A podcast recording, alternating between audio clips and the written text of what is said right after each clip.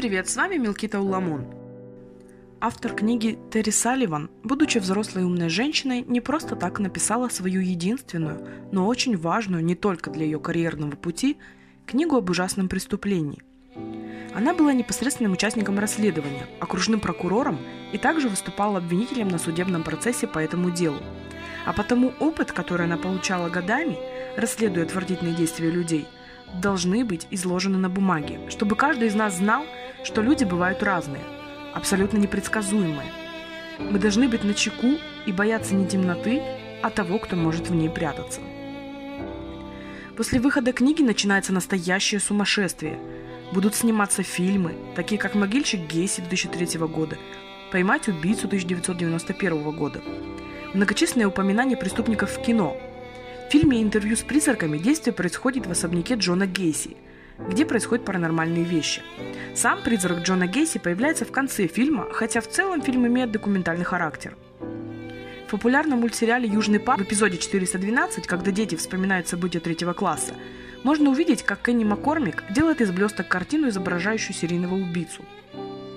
В 2010 году режиссер из Югославии Светозар Ристовский снял картину «Уважаемый мистер Гейси», Роль Гейси сыграл Уильям Форсайт. В сериале «Побег» главный герой Линкольн содержится в камере, где содержался Гейси.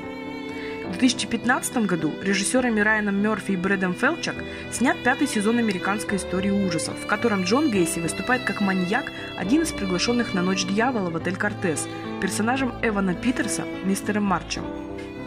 В сериале «Металлопокалипсис» есть детская фотография одного из героев, Токи Вартуза, где он сидит на коленях у Гейси – 14 сезоне 13 серии сериала «Сверхъестественное» братья Винчестеры убивают призрака Гейси, сжигая коробку его сигар и многое другое. И таких примеров еще очень-очень много. Вы не представляете, сколько песен было посвящено Гейси.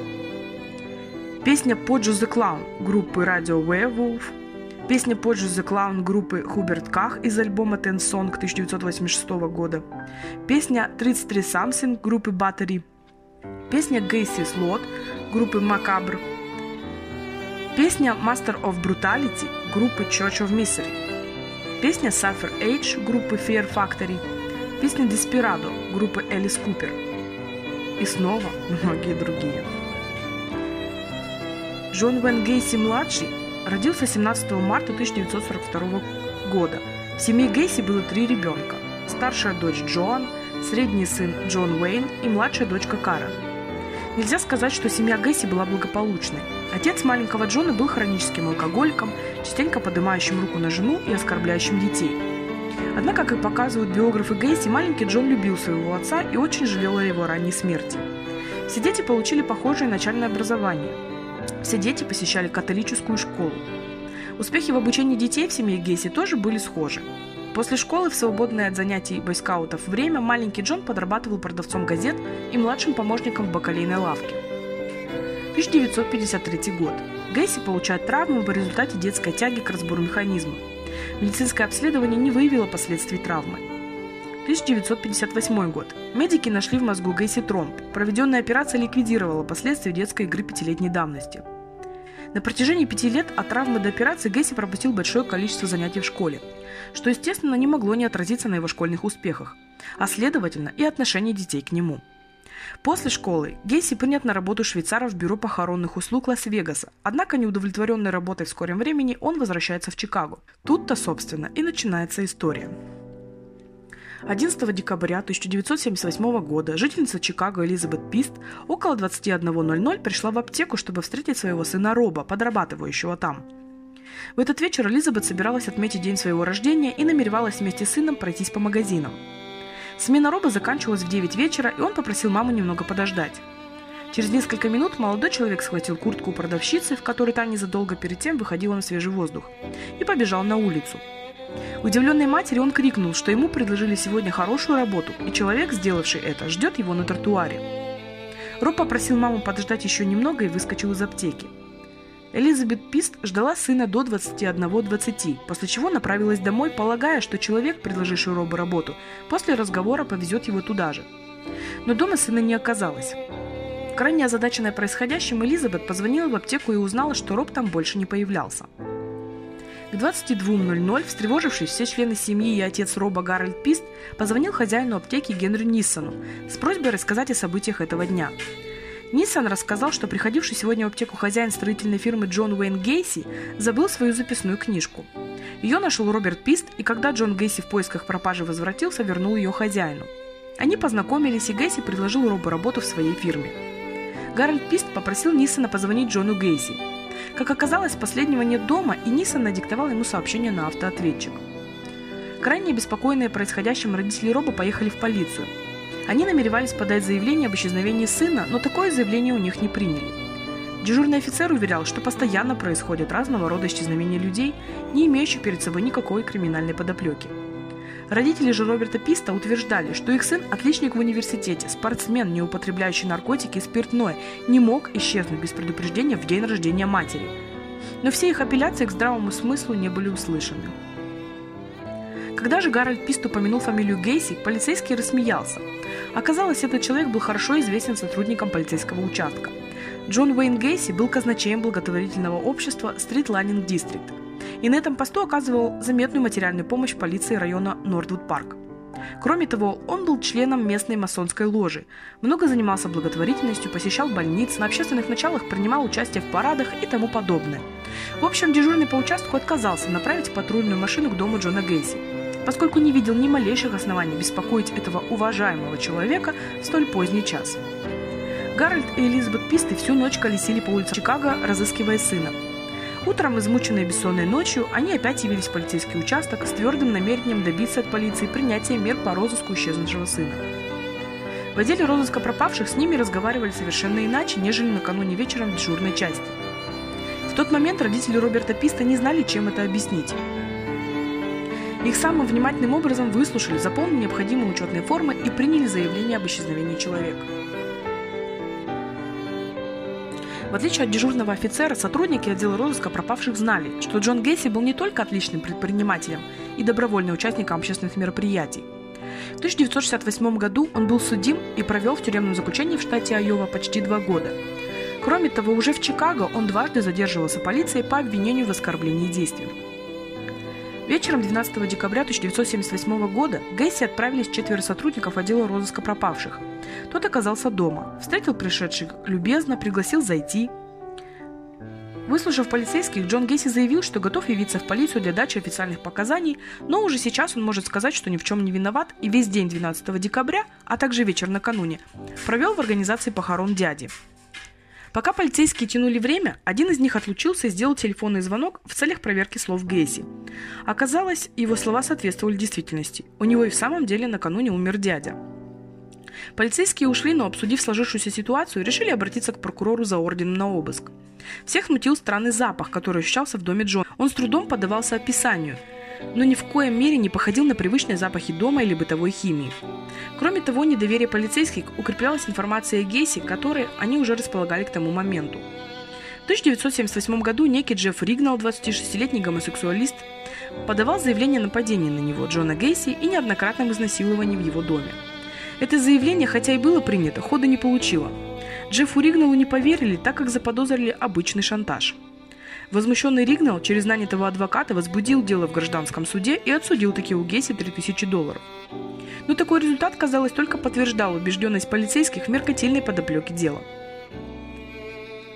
Помимо заявления Джеффа Ригнала в полицейском архиве хранилось дело 1971 года, возбужденное по факту сексуальных домогательств со стороны Гейси в отношении подростка, стоявшего на автобусной остановке. На тот момент Гесси, вышедший 18 июня 1970 года из тюрьмы, еще находился под надзором полиции. Правонарушение, совершенное во время испытательного срока, могло на многие годы отправить его за решетку. Но, к счастью для правонарушителя, потерпевший на суд не явился и иск отозвал. Все эти соображения, несмотря на спокойное и доброжелательное поведение Гейси в присутствии полицейских, заставляли видеть в этом человеке подозреваемого по делу об исчезновении Роберта Писта. Вернувшись, полицейские объявили Гейси о задержании его на несколько часов – Последний был взбешен недоверием полиции. Еще бы, он заверил, что сам явится завтра в полицейский участок, а ему не поверили и задержали на ночь глядя. Гейси потребовал вызвать адвоката и отказался отвечать на вопросы. Обыск его дома особых результатов не дал. Хозяин был чистоплотен, и каждая вещь в его доме имела свое место. Трудно было предположить, что какая-либо важная улика будет забыта таким человеком на виду. Надо пояснить, что по американским законам все изъятые в ходе досмотра или обыска вещи обретают силу улики лишь в случае наличия у полицейских ордера на обыск. Если ордера на руках нет, то даже самое красноречивое и убедительное свидетельство, найденное при обыске, из дела устраняется и в суде не предъявляется. Поэтому ордер, полученный 12 декабря 1978 года, полицейские страховали себя на случай обнаружения чего-либо необычного и однозначно убедительного. Самому Гейси полицейские ничего не сказали о своем намерении провести обыск в его отсутствие. Более того, они прямо рассчитывали хранить факт обыска до поры в тайне. Поэтому осмотр дома, проведенный в ночь на 13 января, трудно было назвать обыском в настоящем значении этого слова. Полицейские лишь осмотрели открытые помещения, отперли замки, которые смогли открыть, не оставляя явных следов взлома. Именно по этой причине они не проникли в подвал и на чердак, в ходе обыска детективы нашли множество фалоимитаторов, книги и журналы порнографического содержания, ремни, наручники, разного рода оснастку, используемую садомазохистами и обозначаемую термином «бандаж». В шкатулке с драгоценностями внимание полицейских привлекло золотое кольцо с инициалами JAC. Также был обнаружен рецепт аптеки Ниссона. Гостиной над камином бросалась в глаза большая фотография хозяина дома, одетого в наряд клоуна, стоявшего рядом с первой леди США Розалин Картер – Надпись на обратной стороне свидетельствовала, что этот снимок сделан на параде в Чикаго, на котором Гейси возглавлял колонну своего округа. Детективы, проводившие обыск дома, закончили свою работу около трех часов ночи. В это же время из полицейского участка был отпущен Гейси. Было решено установить за ним наружное наблюдение, причем организовать его так, чтобы Гейси постоянно чувствовал контроль за своими действиями. В этом был безусловный элемент провокации. Подозреваемого хотели вывести из себя и заставить паниковать. Методика эта широко известна и применяется ничуть не меньше скрытого наблюдения. Гейси на выходе из участка встретили два детектива, которые поехали следом за ним. Тот же, почувствовав слежку, сам принялся провоцировать полицейских. Он нарушал правила дорожного движения, разгонялся на улицах ночного Чикаго до 200 км в час, совершал недопустимые маневры и прочее. Ранним утром Джон Гейси уселся в кафе на автозаправочной станции и принялся демонстративно курить марихуану, запивая косяк виски. Полицейские из наружного наблюдения фиксировали все эти выходки и ничего не предпринимали. Наконец, к 7.00 подозреваемый вернулся домой, переоделся в строгий костюм и по-прежнему в сопровождении группы наружного наблюдения отправился на работу в свой офис. В течение дня 13 декабря и в отдел розыска пропавших полицейского участка в Норвуд-парке стеклась информация о Джонни Уэйне Гейси. Всплыло сообщение некоего Роберта Донелли, датированное 1977 годом, в котором тот рассказывал об издевательствах, которым он подвергся в доме Гейси. Сообщение Данелли во многом перекликалось с заявлением Джеффа Ригнелла. Данелли утверждал, что был изнасилован Гейси, после чего тот топил его в своей ванной, а потом принудил играть в русскую рулетку с заряженным пистолетом. Раз 10 или 15 револьвер у виска только щелкал, но потом все же последовал выстрел. Оказалось, что в барабане находился холостой патрон. Присытившись, Гейси усадил Данелли в свою машину и сказал, что везет его, чтобы убить. «Приятно чувствовать, что сейчас умрешь», – полюбопытствовал он. Но, в конце концов, Доннелли был отпущен и немедленно помчался в полицейский участок с заявлением. К его рассказу полицейские отнеслись с явным недоверием. Когда же стало известно, что 19-летний Роберт Доннелли состоит на учете у психиатра, с ним вообще перестали разговаривать и лишь вызвали лечащего врача, который увез молодого человека. Помимо этого весьма красноречивого сообщения, полиция Чикаго получила 13 декабря официальный ответ из штата Айова на свой запрос относительно обстоятельств осуждения Джона Гейсти в 1968 году. Полученный документ был в высшей степени любопытен. Фактически он рассеял все сомнения полицейских, если таковые сомнения на тот момент еще оставались. Группа подростков из города Ватерлоу в штате Айова засвидетельствовала перед жюри присяжных, что Джон Гейси занимался с ними садомией и оральным сексом. Будучи управляющим сети ресторанов быстрого питания Kentucky Fried Chicken, Гесси склонял своих подчиненных к гомосексуальным контактам. Причем его супруга, на тот момент Мэрилин Мейерс, дочь хозяина предприятия, была в курсе забав мужа. Так один из подростков рассказал, что был любовником Мэрилин, и Джон Гейси застал его в постели своей супруги. Не растерявшись, муж тут же потребовал от любовника жены компенсации и на глазах жены совершил с ним акт садомии – Другой свидетель, 15-летний Эдвард Линч, показал, что Гесси склонял его к сексу под угрозой ножа. В завязавшейся борьбе Линч был ранен, и это как будто бы отрезвило Гейси. Он успокоился, но через какое-то время опять набросился на подростка и связал его. Спасло юношу то, что в ходе борьбы он потерял сознание. Гейси испугался, развязал Линча и отвез его домой, умоляя никому не рассказывать о произошедшем. Наконец, еще один свидетель, 15-летний Дональд Ворхис, подвергся настоящему преследованию со стороны Гейси. Уже после подачи заявления в полицию подросток был жестоко избит нанятыми Гейси бандитами. Ему пригрозили убийством в том случае, если он не изменит в суде показаний. Ворхис не испугался, заявление из полиции не отозвал и показаний в суде не изменил. Положение Гейси стало отчаянным. По совокупности предъявленных обвинений ему грозил пожизненный срок. Стремлясь смягчить суд, он признал факты садомии и заявил о своем раскаянии. В итоге приговор составил 10 лет лишения свободы. От Гейси ушла жена с двумя детьми, Майклом 1966 года рождения и Кристиной 1967 года рождения. В заключении Джон Гейси находился до 18 июня 70 года. Выпущенный на свободу досрочно, он оставил Айову и переехал в Чикаго. Проанализировав всю полученную к 13 декабря информацию, полицейские перестали сомневаться в том, что Гейси связан с исчезновением Роба Писта. Начиная с 14 декабря 1978 года, они начали опрашивать соседей Гейси, его деловых партнеров и подчиненных на предмет выяснения привычек этого человека, установления подозрительных связей и возможности его причастия к исчезновению людей. Были подняты старые разыскные дела, связанные с исчезновением мужчин и подростков в Чикаго – их материалы стали изучаться на предмет обнаружения возможной связи пропавших с Джоном Гейси. Наружное наблюдение при этом с него не снималось. Гейси постоянно сопровождали 2-3 сотрудника полиции. И первые результаты были получены довольно скоро. Прекрасно зная о том, что геи стремятся создавать вокруг себя психологически комфортный климат на работе, детективы не сомневались в том, что фирма Гейси работает по принципу общности сексуальных интересов. Поэтому на коллег этого человека по работе было обращено пристальное внимание – Оказалось, что почти все работники строительной компании состоят между собой в интимных отношениях. Из похождений хозяина фирмы большого секрета не делалось. Молоденькие маляры и штукатуры легко признавались полицейским в своей близости с шефом. В числе таких любовников Гейси оказался и некто Майк Росси. Этот молодой человек разъезжал на Бьюике Сабри 1968 года выпуска. Опрашивавший его детектив припомнил, что автомашина такой модели вроде бы фигурировала в одном из разыскных дел – Справившись в базе данных, полицейский установил, что такую машину незадолго до своего исчезновения, в январе 1977 пытался продать некий Джон Шитц. Аккуратная проверка по линии дорожной полиции показала, что у Майка Росси находится именно та машина. Причем сам Росси происхождение ее не знал. Автомашину он купил, и это подтверждали документы в феврале 1977 года у своего шефа Джона Гейси. Кроме того, в августе 1975 пропал 18-летний Джон Гудкович, проработавший почти год в компании Гейси. Было известно, что этот молодой человек был геем. Другой работник Гейси Григорий Годзик, напротив, не проработал и двух недель. Он исчез 12 декабря 1976 года. Полицейские установили, что Гейси нанимал людей углублять подвал собственного дома. Этот дом одноэтажный, с высоким чердаком, стоял на осушенном болоте – Гейси жаловался на высокие грунтовые воды и как будто бы стремился улучшить участок в ирригационном отношении.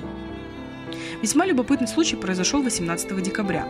Джон Гейси, вроде бы преодолевший свою депрессию, был в тот день очень предупредителен сопровождающими его полицейскими.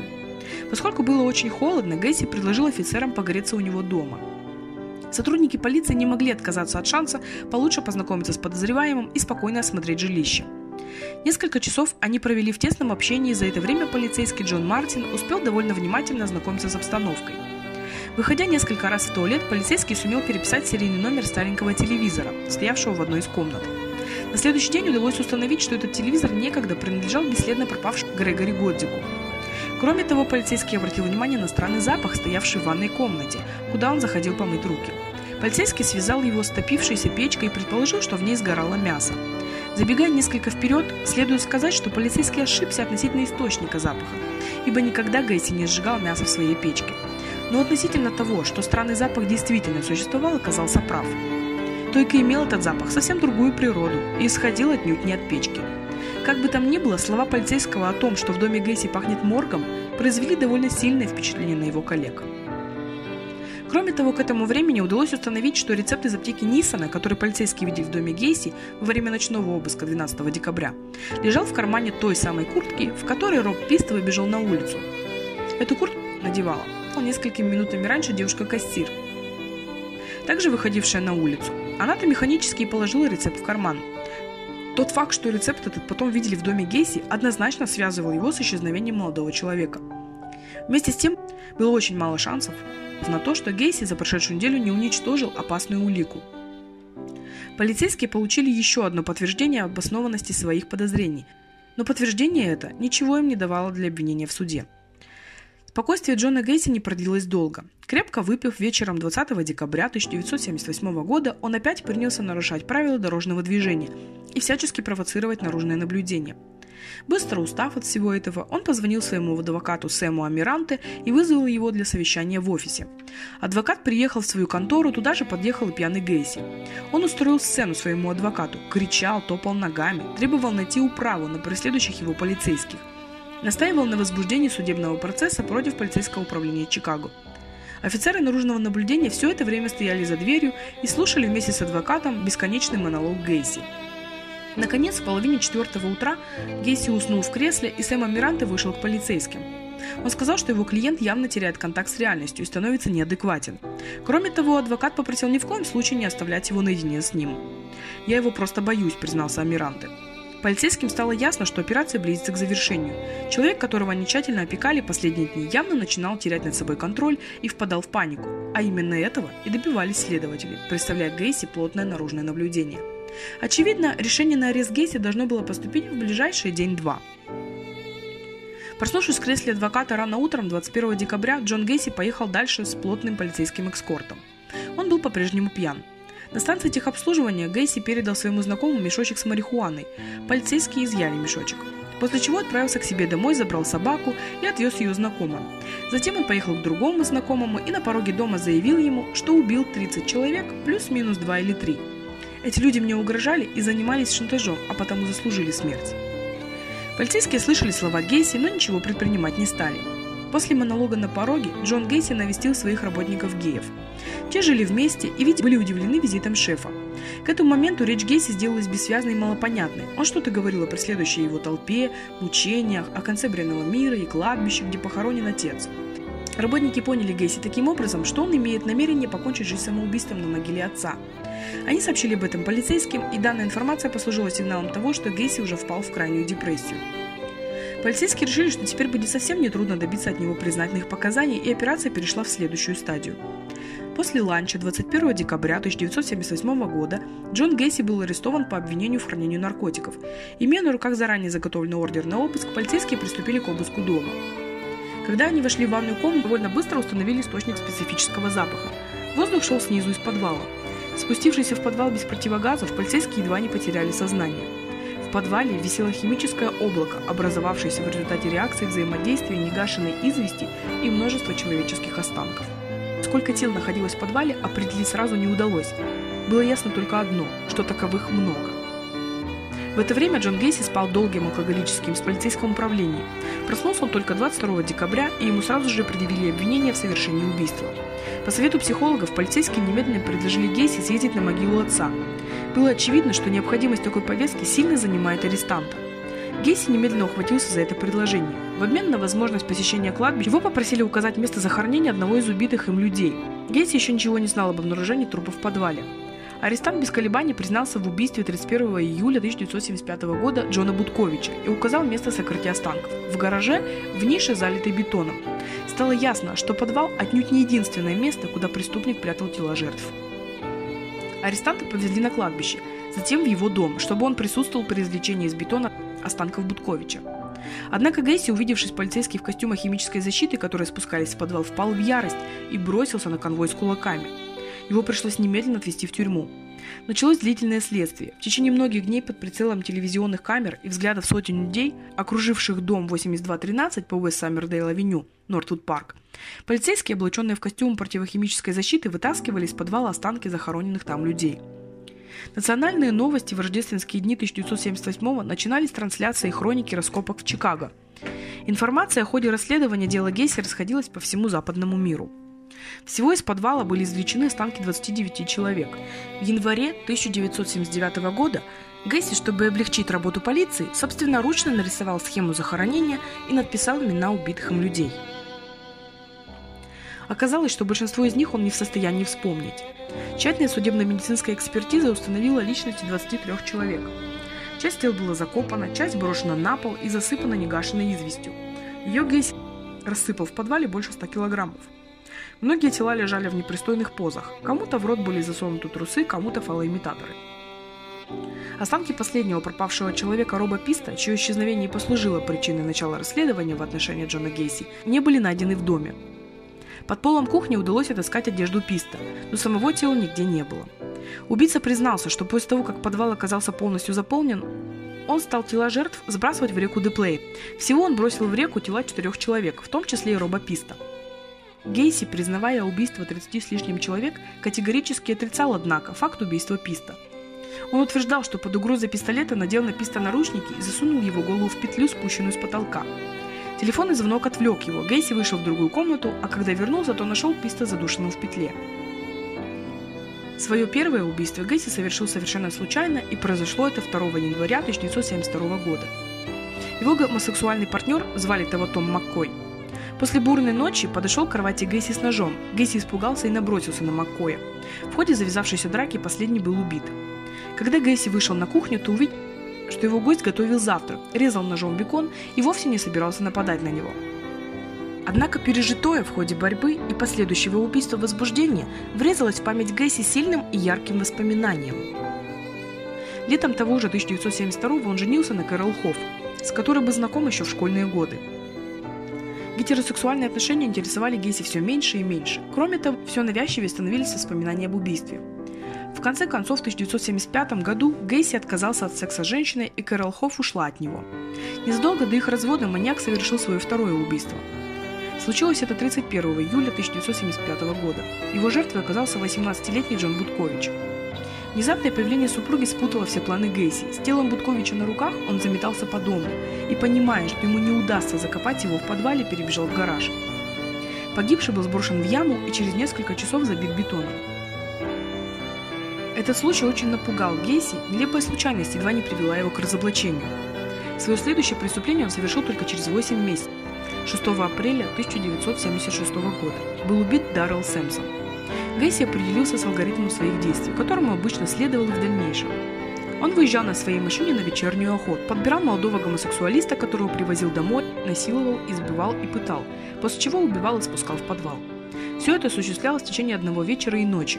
Гейси не имел наклонности к некрофилии и не держал пленников. В своих действиях он был последователен и быстр. Мир необычных ощущений завораживал преступника. Он пытался постичь все аспекты новых переживаний.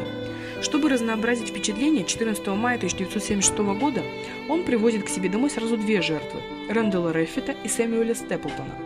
Тела обоих он похоронил в позе 69, заправив каждому в рот половой член другого. После этого последовала кровавая вакханалия. 3 июля 1976 года погибает Макл Банин. Через 10 дней Уильям Кэрролл. Следующая жертва – Рик Джонсон. Был убит 6 августа 1976 года. Гэсси сатанил от крови и безнаказанности. Шлейф убийств протянулся вплоть до декабря 1978 почти без задержек или заметных перерывов. Правда, в 1977 году двух своих жертв маньяк убивать не стал. Счастливчиками оказались Роберт Данелли и Джефф Ригнал. Об обращении обоих в полицию упоминалось выше. Если бы заявления этих людей получили должную оценку, можно с уверенностью утверждать, что оказались бы спасены жизни не менее 10 человек. За один только ноябрь 1978 и первую декаду декабря Гесси убил троих. Фрэнка Ландинджини 4 ноября, Джеймса Массара ноябрь 1978 года, точно число не установлено, и Роба Писта 11 декабря. На предварительном следствии Джон Гейси утверждал, что страдает раздвоением личности. Все убийства совершались не им лично, а его альтер-эго Джеком Хенли, иным воплощением Джона Гейси – Проведенная в 1979 году психиатрическая экспертиза констатировала наличие у обвиняемого алкогольной и наркотической зависимости, сложного комплекса перверсии, сексуальных отклонений, иллюзорного представления о действительности, неадекватности оценок и суждений, являющихся следствием шизоидных трансформаций психики. При этом психиатры однозначно указали на вменяемость обвиняемого, то есть его способность отдавать отчет в своих действиях и предвидеть их последствия. На всех этапах своей преступной деятельности Гейси действовал осмысленно и последовательно, предпринимая все возможные предосторожности для исключения разоблачения. Суд над Джоном Гейси открылся 6 февраля 1980 года. Адвокаты пытались представить обвиняемого глубоко больным и несчастным человеком. В ход пошли ссылки на его больное сердце, на глубоко укоренившийся комплекс неполноценности, из-за которого полный, страдавший обмороками мальчик вырос нелюдимого педофила и убийцу. Прокурор по поводу таких ссылок на детские болячки мрачно заметил. Если чем он и болен, так это страстью убивать. Суд продлился до 13 марта 1980 года. Присяжные совещались менее двух часов и вынесли вердикт признать Джона Гейси виновным в преднамеренном убийстве 33 человек. Судья приговорил обвиняемого к смертной казни. Джон Гейси проявил удивительную находчивость и изворотливость. После вынесения приговора он приложил все силы к тому, чтобы избежать его исполнения. Отталкиваясь от некоторых процессуальных нарушений, он подал четыре апелляции и за годы содержания в камере смертников умудрился написать и опубликовать книгу, ставшую бестселлером. Нарисовал множество картин, которые выгодно продал в различные галереи и частным коллекционерам. Он заявил, что ему открылся Бог, который вернул его гетеросексуальную ориентацию. Гейси по анонимной переписке нашел женщину, которая приезжала к нему в тюрьму и обещала стать его женой в случае помилования. Тюремная эпопея Джона Гейси длилась долгих 14 лет. Лишь 10 мая 1994 года смертный приговор был приведен в исполнение посредством осуществления инъекции в вену. Анализируя дело Гейси, следует отметить его очевидность для психиатров и специалистов по серийным убийцам. На примере Джона Уэйна Гейси пукло проявляются те особенности формирования и развития личности, которые приводят к появлению таких нравственных уродов. Прежде всего, это плохая наследственность, поздние роды матери и родовая травма. В пять лет Гейси начал терять сознание, а в его мозгу была обнаружена опухоль которая была удалена операционным путем. Несколько позже в отношении мальчика совершила развратное действие умственно неполноценная соседская девочка. В 9 лет Гейси подвергся развратным действиям со стороны товарища отца. В 1960 году 17-летний Гейси попытался совершить первый половой акт, но упал в обморок. Годом позже он бросил школу и уехал в Лас-Вегас, где устроился на работу в морг. Через три месяца он был замечен в некрофильских действиях о чем разъяренный владелец морга проинформировал полицию. Для любого психиатра данная информация уже является достаточным объяснением природы формировавшейся психосексуальных патологий молодого Гейси. И первый суд в 1968 году в Айове должен был обратить на него внимание правоохранительных органов США как на потенциального маньяка – в 1971 году, еще находясь под надзором Министерства юстиции как бывший уголовник, Гейси совершил новое правонарушение, которое с головой выдавало в нем сексуального психопата и педофила. Он приставал к подростку, стоявшему на автобусной остановке. Именно поэтому ни в коем случае нельзя было в октябре 1971 года освобождать его из-под надзора. И уж совсем непростительно выглядит бездействие американских полицейских в 1977 когда в их руках оказалась информация о преступных действиях Гейси в отношении Данелли и Ригнала. Уже тогда полиция Чикаго имела полную возможность разоблачить убийцу. Вместе с тем, самой высокой оценки заслуживает действие полиции в декабре 1978 года, когда хорошо продуманная и четко осуществленная операция позволила буквально за 10 дней разоблачить опасного преступника. В отношении Гейси не было допущено произвола или каких-то неправовых действий. Успех полиции был достигнут чистой и грамотной работой – Напоследок, пожалуй, необходимо отметить замечательную жизненную адаптированность Гейси. Не окончивший школу, никогда ничему не учившийся человек всегда умудрялся прорваться на верхние ступени общественной лестницы. Выгодный брак в 1964 году сделал его управляющим крупного и процветающего предприятия. Попав в тюрьму, он добился назначения на кухню, где высоко котировался как кулинар, что обеспечило ему покровительство как администрации, так и тюремных авторитетов. Оказавшись на воле без денег и поддержки семьи, первая жена ушла после суда, он начал жизнь словно с чистого листа. Уголовник без образования, серьезной профессии, сколько-нибудь существенных сбережений имел, казалось бы, только одну дорогу – вниз. Однако через пять лет после освобождения из тюрьмы Джон Гесси уже является крупным предпринимателем, хозяином строительной компании, членом двух масонских лож, владельцем дома в престижном пригороде Чикаго – Тут невольно задумаешься над тем, чего стоит заключение психиатров, которые пришли к выводу об иллюзорности представления Гейси о действительности. Наверное, надо было иметь отнюдь не иллюзорное представление о мире и законах, которые им управляют, чтобы в любой ситуации находить путь к благополучию и процветанию. На этом все, друзья. Надеюсь, вам было интересно так же, как и мне. И помните, в своих поступках, даже когда кажется, что правильного выхода нет, ищите наименьшее зло. Ведь даже после долгой ночи всегда наступает утро.